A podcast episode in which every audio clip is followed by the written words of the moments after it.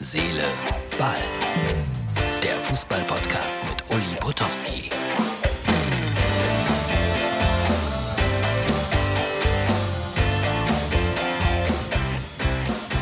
Hier sind wieder eure täglichen fünf Minuten Herz, Seele, Ball.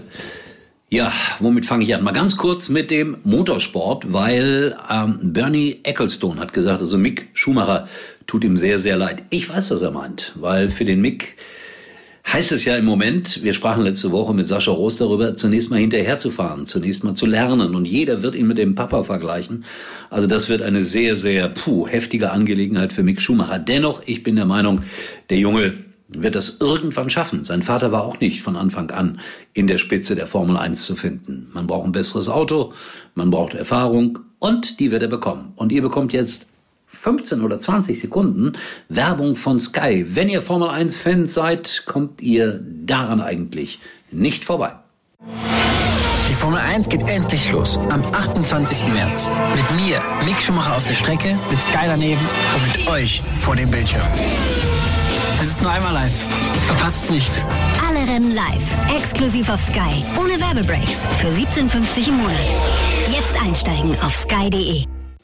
So, Dankeschön. Ich hoffe, es abonnieren viele diesen Formel 1, diesen Motorsportkanal, muss man ja sagen, von Sky, weil, äh, ja, Sky muss ja auch überleben. So einfach ist das nicht. Ich sag's euch. So, wir sind beim Fußball. Oder sollen wir mit Let's Dance anfangen? Komm, wir fangen mit Let's Dance an. Da gibt es ja im Moment äh, eine weitere Staffel, wie immer sehr erfolgreich. Fünf Millionen Menschen gucken da immer wieder staunend zu. Und ein Fußballer aus Island, der früher beim SV Sandhausen gespielt hat, räumt da alles ab. Und mein ehemaliger Mitarbeiter Kai Ebel, Kai Ebel, der Mann aus der Boxengasse, der Mann mit den tollen Klamotten, der tanzt da auch mit und bekommt Kritiken ab. Ich weiß nicht, Martin, kannst du es mal kurz einblenden? Ich rede aber drüber.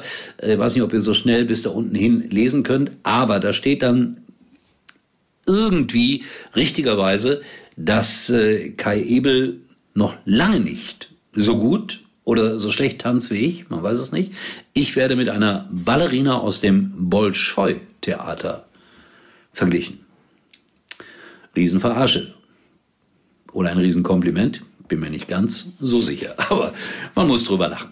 So, Xavier Alonso zu Borussia Mönchengladbach als Trainer wurde heute gemeldet, aber noch nicht bestätigt. Der trainiert zurzeit die zweite Mannschaft von äh, Real Sociedad, zweite Mannschaft, dritte Liga, dort aber Platz eins. Und natürlich, natürlich melden sich schon wieder Tausende von Experten. Ja, dieser Alonso, das war schon immer einer, der dieses äh, im Blut hat, Trainer zu sein. Ich weiß nicht so ganz genau, was das bedeutet. Ich glaube, vorauszudenken, Taktiken aufzubauen, Menschen zu führen. Und er spricht gut Deutsch. Das ist natürlich eine wichtige äh, Komponente für Max Eberl.